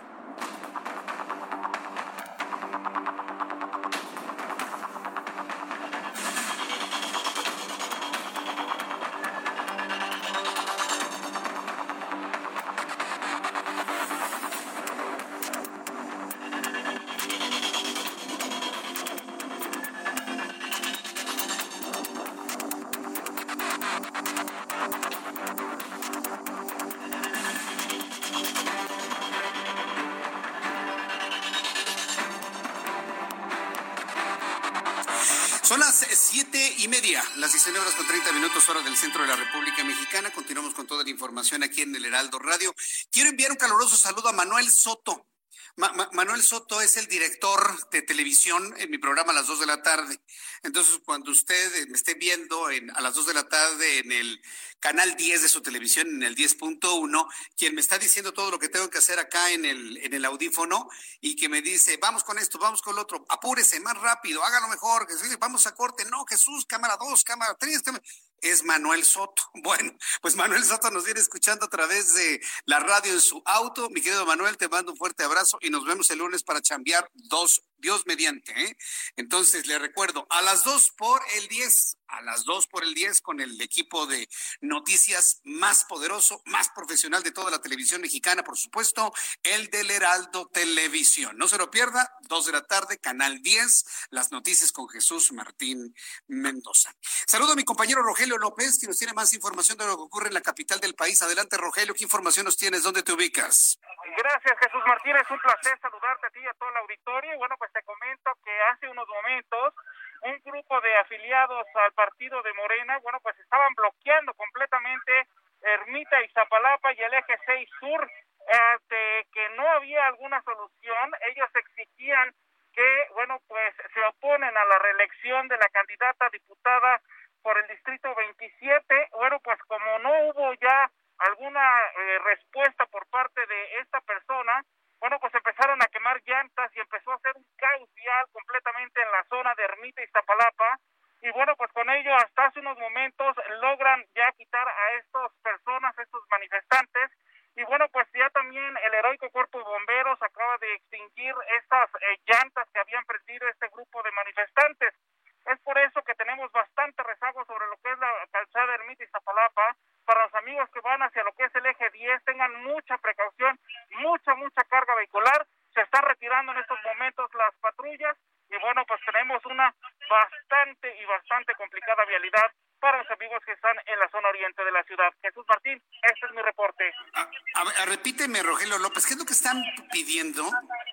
Ellos están pidiendo, o se oponen más bien, a la reelección de la candidata a diputada por el Distrito 27 local eh, de nombre Marcela Zúñiga del partido de Morena. Y bueno, pues este grupo de manifestantes, alrededor de 20 personas, pues empezaron a hacer todo este relajito sobre Ermita Iztapalapa. Relajito, relajísimo. Gracias, Rogelio López, por la información. Un placer y continuamos pendientes. Continuamos atentos de todo lo que está ocurriendo en el oriente de la Ciudad de México. Mire, que voló la mosca, cerramos insurgentes, que me picó una abeja, no, pues cerramos revolución, que no me gusta cómo sabe, ah, bueno, pues bloqueamos a Álvaro Obregón. No, no, no, de verdad vivimos en una ciudad en donde usted automovilista, usted que se transporta por el Metrobús, sufre verdaderamente las de Caín. ¿Y cuántos bloquean? 10, 15, 20 es una verdadera anarquía lo que ocurre en la Ciudad de México. Sí, no, no, Vaya escuelita de los bloqueos, ¿no? Que además ni arreglan absolutamente nada. Hay noticias de último minuto. Hay noticias de último minuto. Por favor, súbale el volumen a su radio para que escuche lo que acaba de suceder hace unos instantes. Suba el volumen a su radio. Trasciende que el presidente de este país, usted ya sabe de quién habló, no necesito decir su nombre, ya sabe usted de quién habló, ha enviado a la Cámara de Diputados, en donde sabe que tienen su mayoría, una contrarreforma a la ley eléctrica, bueno, a la, ley de la industria de, de, la energía eléctrica, ¿no? De la industria eléctrica. Bueno, dice, según esta información, que el documento que ha enviado el presidente de este país incluye, y esto habremos de investigar qué es lo que está haciendo, intervenciones, entre comillas, intervenciones por interés nacional. Entienda que en este momento el interés nacional es el interés de él en lo particular. Qué bárbaro, ¿eh? Pero yo nomás le voy a decir una cosa, hay 89 suspensiones definitivas para que esa ley no entre en vigor. Y cualquier asunto, ¿eh? Cualquier asunto distinto a lo que diga la ley es un atropello a la misma, ¿eh? Entonces, eso de que está enviando intervenciones por interés nacional, no entendemos a qué se refiere, estamos investigando qué significa eso y bueno, pues le estaré informando aquí en el Heraldo Radio. Bien, vamos con números de COVID-19, números de COVID-19 según lo que ha informado en los últimos minutos eh, la Secretaría de Salud. ¿sí? Acuérdense que aquí no entra ese señor, ¿cómo, se llama? ese señor, Ese señor que está... Bueno, eh, nada más tenemos la información de la Secretaría de Salud que ha dado a conocer el dato oficial, con el oficial es más que suficiente, aunque sabemos que el número de fallecidos ya llega al medio millón. Con base en la información que ha dado a conocer eh, la Secretaría de Salud, se han sumado a la lista de personas contagiadas por COVID-19 5.305. 5.305 mexicanos más a la lista para dar un total de 2.219.845 mexicanos contagiados de manera acumulada de COVID-19. Número de fallecidos de ayer al día de hoy, 651 mexicanos fallecidos para dar un total de 200.862 mexicanos muertos. Esto significa que si multiplicamos estos 200.862, lo multiplicamos por 100 y lo dividimos entre 2.219.845, nos da un índice de letalidad de 9.0 4.8, es decir, prácticamente 9.05%. Has eh, crecido aún, sigue creciendo aún el índice de letalidad en México. 9.04% al día de hoy el índice de letalidad por coronavirus en nuestro país. Bien, cuando, cuando el reloj eh, está marcando en estos momentos ya las 7 eh, de la noche con 37 minutos, hoy es viernes. Y mire, de todas las cosas que han ocurrido durante esta semana, hay unas que entendemos y otras que no entendemos. Y cuando algo no nos queda claro, lo mejor es, explicarlo siempre con palitos y bolitas. Carlos Allende, me da mucho gusto saludarte. Bienvenido. Muy buenas noches. Bienvenido en este viernes. Gracias, mi querido Jesús Martín. Ya saben, siempre es un verdadero placer eh, cerrar la semana en este H espacio de noticias. Me parece muy bien, mi querido Carlos. Siempre nos vemos todos los días después del programa de televisión en punto de las 3 de la tarde. Te ha ido bien, ¿eh? Bastante, bastante bien. La gente ya te busca, te espera, le gusta tu programa. Felicidades por ello, ¿eh? Muchas gracias. Ya es que pues, ahí le intentamos dar un poco de sentido a todo lo que vemos, este, pues, el tumulto, de tsunami de noticias que tenemos todas las semanas. Pero bueno, yo creo que uno de los... ¿De qué nos vas a hablar hoy? justo uno de los temas que dominó, este, y ha dominado, yo creo que la agenda informativa durante dos, tres semanas, este asunto de los subsidios, este, que yo llamo subsidios fantasma a las empresas que generan eh, energía eléctrica. No, hoy de hecho hubo una especie de presentación a cargo de Miguel Reyes, el director de CF Energía, em, con sorprendentemente una cantidad de confusiones tremendas. Empecemos por, por algo muy sencillo. Aquí el tema que estaban tratando de, entre comillas, exhibir es que tres empresas, ellas Bimbo, Oxxo y Walmart, eh, pagan muy poco de luz, ¿no? Según los estándares y, números de la CFE, pagan muy poco de luz. Pero hay muchas eh, variables que hay que agregar. Una de ellas es que las tres empresas tienen lo que se conoce como eh, contratos de autoabastecimiento. ¿Qué es esto? Pues que ellos este, invirtieron no en sus propias plantas, en su propia infraestructura y que pues le pagan simplemente a la CFE lo que es, eh, se le dice pagos de transmisión y distribución, que eso pues, es el, literalmente el transportar la energía de un lado a otro a través de estos cablezotes gigantescos que luego vemos en las carreteras. Eh, eso es lo que lo que realmente pagan estas empresas porque la, energía eléctrica la, la generan ellos solos. Por eso es que este, pagan poco de luz. Lo que argumenta la CFE hoy en boca de Miguel Reyes es que justamente lo que no alcanza a pagar la, la empresa o lo que no lo que paga la empresa de menos contra lo que en teoría debería de ser es lo que están tratando de vender o de colocar como una especie de subsidio, que en realidad no lo es, porque un subsidio, todos lo sabemos, implica sacar dinero de la bolsa y este ponerlo en algún lado, ¿no? Hemos tenido subsidios al campo, hemos tenido subsidios este a lo mejor para programas específicos. En este caso no es ningún subsidio. Simplemente con el 92 que empezó este asunto del, del autoabastecimiento, este pues el, el, país estaba a dos años de que entrara en vigor el Telecar y se esperaba, como pasó, que se expandiera la industria manufacturera y maquiladora de México. Y pues digo, las plantas industriales no usan poquita energía eléctrica, de hecho la usan bastante y constantemente. Entonces, como la CFE no tenía como para darles a todos y abastecerlos por completo, pues les dijo, ok, la venta no tengo, eh, pues traten de hacerlo ustedes, ¿no? Así casi casi como que rásquense con sus propias uñas y a mí me pagan una tarifa este, de transmisión y distribución. Una agregante a eso es que si eran energías verdes, energías renovables, les cobraba todavía menos, que era lo que conocemos como este tarifa estampilla o tarifa verde, tarifa de estampilla o tarifa verde. Este, y eso es lo que ahora se están, digamos, eh, tratando de echar para atrás. Porque si bien ya no existen los contratos de autoabastecimiento, pues siguen vigentes, ¿no? Son contratos de 15 y 20 años, que pues ya deberían estar este, próximos a, a vencer, pero pues por lo pronto lo que están viendo en el gobierno es que no les están pagando, entre comillas, lo que debería ser. Pero al final es que es muy, muy burdo comparar ese tipo de, de, de, condiciones ¿no? de estas empresas que tienen ese tipo de, de, infraestructura, ¿no? de, de autoabastecimiento, porque pues eh, las tarifas incluso de negocios son diferentes, para la industria son diferentes, para los hogares son diferentes y además de que varían por región del país, también varían por mes del año.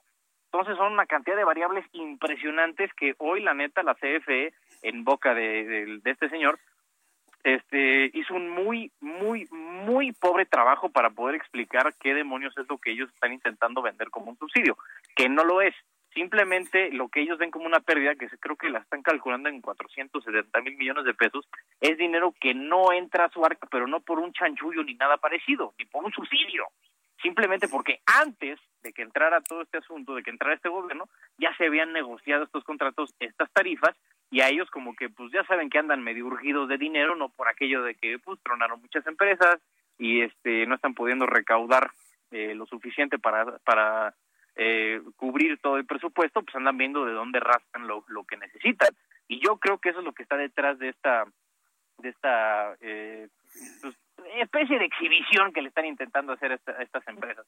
Pero la neta es que esa, esa tarifa es justificada, porque además de que son energías renovables, ellos, cada empresa tuvo que crear toda la infraestructura e incluso eh, cubrir los costos de interconexión a la, a la red, eh, crear subestaciones eléctricas, también este hay un, hay un costo ahí que se me está yendo, pero al final ellos lo absorbieron, las empresas, y se lo cedieron, literalmente se lo regalaron a la CFE, y es ahí donde viene una, una parte, el, el, el beneficio, digamos, ¿no? En las tarifas que se pagan con esta tarifa verde. Ay, este, este, mira, todo este asunto, que se escucha algo enredado, sí, sobre todo, y aún así con palitos y bolitas, lo único que pensar es incluso otros servicios. A mí este asunto de la electricidad como que no me cuadra mucho y más bien yo pienso que es contener el control de una empresa que puede ser muy poderosa vendiendo servicios de datos, de voz, de internet a través de toda la red eléctrica que se tiene tecnológicamente y es posible, Carlos. ¿No está esto detrás de todo ello? ¿Tú cómo lo ves? Pues puede ser, pero yo al final creo que con esta visión estatista que este, estamos replicando de hace 50 años, eh, quieren regresar no el papel preponderante que tenía la CFE en ese entonces. Y pues digo, podría ser y sería beneficioso para todos nosotros si fueran más eficientes generando la, la electricidad, porque pues igual están intentando decir, no, es que los renovables, no sé qué, pero carnal, o sea, siguen siendo los más baratos de todo el mercado eléctrico, los que generan luz a partir del viento y de la luz solar. Y, luego la CFE viene. Entonces, y eso al final nos acaba pegando a nosotros, porque la luz más cara es la que genera la CFE y la que con esta reforma habían intentado enjaretarnos primero. Y todo para justamente asegurar que la CFE despachara toda su energía y más dinero le cayera a ellos y no tanto a las a las este a las empresas privadas. Yo creo que más bien tiene que ver con un tema de financiamiento público y sí de fortalecer la CFE, porque ahí es donde el presidente, el señor este Bartlett y otros de sus allegados tienen más control sobre este sector de, de la empresa. Y digo, todo lo ponen con un velo así de, este, no, por el bien social y no sé qué, y la empresa es de todos los mexicanos, pero no sé tú, este, mi querido Jesús, pero yo jamás he visto pago de dividendos de la CFE. No, no, pues no, jamás lo hemos visto. Y sabes, ¿sabes qué es lo que me preocupa? A mí me, llega a preocupar que sean unos este, vengativos. López Obrador y Manuel Bartlett, Manuel Bartlett y, el presidente de la República. Si tú ves tu recibo, porque estaban haciendo una comparación, ¿no? Ah, es que los subsidios que reciben las empresas, una familia paga más. Si tú ves tu recibo, hay un gasto real, de tu, consumo real, más subsidio gubernamental, menos subsidio gubernamental y lo que terminas pagando. Estás hablando de un subsidio casi el 80%. Nada más imagínate lo que pasaría que el gobierno federal quitara ese subsidio y la gente que hoy paga 200 pesos de luz tenga que pagar 1.200, 1.300 pesos. No, sería... A ver, qué vamos a hacer en ese entonces. No, Ardería Troya. Pero es que justamente hay que enfocarnos en cómo hacerle para que ese subsidio ya no tenga que existir. ¿Cómo le hacemos para que más gente pague menos por la luz que usa? Y yendo a comprarle primero a la CFE no es la solución porque ellos tienen el costo de generación más caro de todo el mercado. Estamos hablando de plantas de ciclo combinado, plantas de, de carbón, obviamente, que usan combustóleo. Entonces, esos son, son de diésel. Entonces, esas son eh, energías bastante caras. Si nos vamos y si priorizáramos y ampliáramos junto con la CFE, si quieren, el tema de las energías un poco renovables que son más baratas, pues podríamos tener un recibo de luz mucho más barato y que el gobierno no tuviera que tener esos subsidios, ahí sí, a los recibos que tú y yo pagamos cada bimestre. Ese sería el objetivo que deberían estar este, tratando de alcanzar el señor Bartlett, Miguel Reyes y todos los que estén metidos en la CFE. Pero bueno, parece que les gusta más el estar ahí dándole de palazos a, las empresas, porque pues es más fácil hacer eso que ponerse a trabajar. Bueno, pues eh, yo te quiero agradecer toda esta explicación con palitos y bolitas, Miguel Carlos. Dinos dónde te vemos y tus redes sociales, por favor. Todos los días a las 3 de la tarde después de Jesús Martín sigue el programa de su servilleta, ¿no? Donde les, así hacemos caso más al mismo ejercicio que ahorita explicando lo que pasa en la semana pero pues ahí le echo dibujitos y toda la onda un poco más visual ahí en televisión. Y me encuentran en mis redes sociales como arroba Allende, Twitter, Instagram y Facebook. Bueno, me parece muy bien. Muchas gracias por toda la información, Miguel Carlos. Abrazo. Otra de vuelta, Jesús Martín. Que te vaya muy bien, hasta luego. Bien, eh, cuando son las 7.47, las 7.47 horas del centro de la República Mexicana, mire, quiero proponerle, quiero proponerle a usted que me escucha aquí en el Valle de México y que eh, los viernes le voy a presentar, le voy a presentar información que también puede ser aprovechada para otras entidades de la República Mexicana, sobre todo grandes ciudades, atención Monterrey, Guadalajara, Querétaro, Puebla, a donde estamos llegando. Principios de una convivencia adecuada entre todas las formas de movilidad en una ciudad como esta tanto derecho tiene que se desplaza eh, a pie como peatón, en una bicicleta, en una motocicleta, en un automóvil, en transporte público, y bueno, pues la idea es ir platicando con las autoridades de movilidad estos principios. Me da mucho gusto saludar en estos minutos a Andrés Layuz, quien es el eh, secretario de movilidad del gobierno de la Ciudad de México. Estimado secretario, bienvenido al Heraldo Radio. Muy buenas noches. ¿Qué tal? Buenas noches, Jesús Martín. Muchas gracias por la invitación.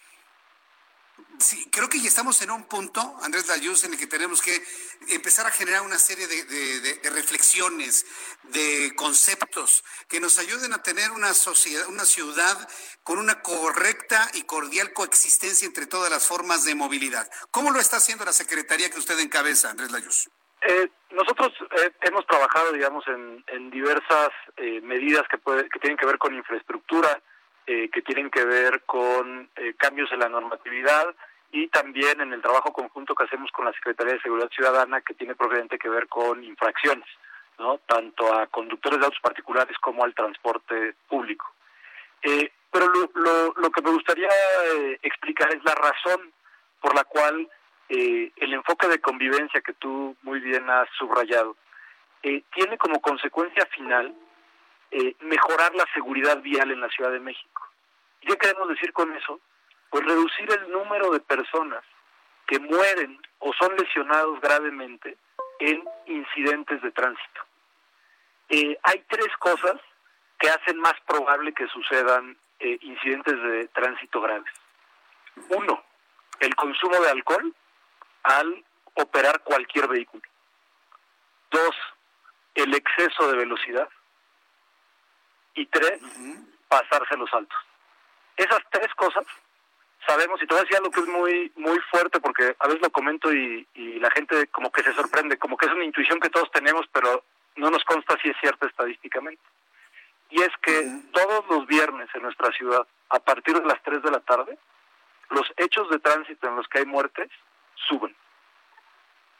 Es decir, por la prisa, por se relaja todo en viernes. ¿Cuál es la razón, Andrés? Suceden dos cosas.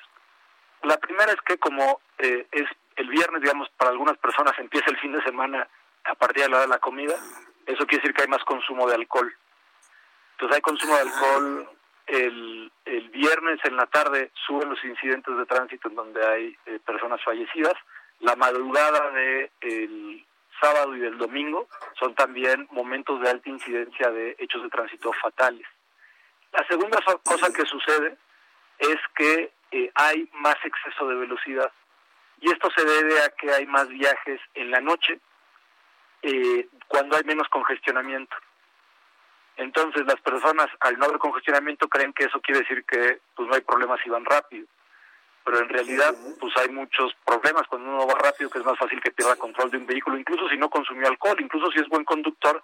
El problema es que cuando se comete un error de cualquier tipo a exceso de velocidad, las consecuencias es mucho más probable que sean fatales. Y esos excesos de velocidad cuando suceden en, por ejemplo, ejes viales, es muy común que vayan asociados a pasarse los altos a exceso de velocidad y es sobre todo cuando peatones, motociclistas y ciclistas eh, se vuelven víctimas de eh, estos hechos eh, de tránsito. ¿no? Entonces sí, hay una parte en, en, en esto que todos tenemos que estar muy conscientes, que cuando conducimos cualquier vehículo, que conducirlo sabiendo que hay ciertas cosas que nos ponen más en riesgo a nosotros mismos y que ponen más en riesgo a otros. Y eso, como te decía, principalmente es alcohol, exceso de velocidad y no respetar los semáforos. Yo, yo, creo que el día de hoy nos hemos quedado con una, una muy interesante reflexión de, de, estos tres puntos, lo que es el alcohol, el incremento del alcohol en los viernes en la tarde. Este es un dato muy, muy interesante que si bien a lo mejor eh, en lo cotidiano lo sabemos, no lo hemos escuchado de una autoridad con esta claridad como ahora se ha estado planteando. El exceso de velocidad, hay quienes me han dicho que es como que se ha relajado mucho este asunto de las fotos cívicas para poder disminuir los índices de velocidad en la Ciudad de México y pasarse los altos. Me, me queda un minuto y medio para terminar el programa. Eh, eh, ¿Algún comentario sobre el asunto de las sanciones por exceso de velocidad y pasarse los altos, Andrés Layuz? Eh, sí, es, es importante nada más decirlo que sí se está sancionando, por supuesto. Te voy a dar nada más eh, algunos ejemplos de estas sanciones. Eh, los cursos en línea de fotocívicas, eh, este año van 554 que, se, que personas que han tenido que tomar. 57 personas que han tomado el curso presencial y 60 personas que han hecho trabajo comunitario, es decir, que han tenido que ir a limpiar o han tenido que eh, eh, ordenar a personas de transporte público, etcétera. Y esto es bien importante. 400 personas arrestadas en el Torito e hicimos una modificación legal para que si te vas al Torito, no solo te vas tú al Torito, sino también tu vehículo se va al se va al depósito hasta que tú cumplas tus horas en el Torito. ¿no? Esto en parte es porque muchas personas pagaban amparos para salir eh, en un par de horas. Sí. Y es bueno, si la persona sale, el vehículo no puede salir hasta que cumplan sus horas. Muy interesante estos datos. Andrés Layuz, quiero este, que esta, este ejercicio lo hagamos todas las semanas con Andrés Layuz o con el equipo de trabajo de la Secretaría de Movilidad. Vamos a hacerlo cada semana, Andrés, para de esta manera ir generando esta serie de mensajes que se queden en la mente y poco a poco ir sembrando esta semilla de mayor seguridad y mayor cordialidad en la convivencia en movilidad en la Ciudad de México. Yo quiero agradecer muchísimo estos minutos de comunicación con el Heraldo. Muchas gracias, Andrés Layuz. Muchísimas gracias a ti y a aquí estaremos, este, ya sea yo o alguien del equipo de seguridad vial todos los viernes para comentar eh, estos temas. Te lo agradezco muchísimo. Ah, así lo vamos a hacer. Gracias, secretario. Fuerte abrazo. Hasta la próxima. Gracias. Es Andrés Layú, secretario de Movilidad. Con estas reflexiones, no se exceda en la velocidad. Cuídese usted y cuide su familia. Nos despedimos el día de hoy. Gracias y que tenga usted muy buenas noches. El lunes a las 2 por el 10 y 6 de la tarde. Esto fue las noticias de la tarde con Jesús Martín Mendoza. Ever catch yourself eating the same flavorless dinner three days in a row?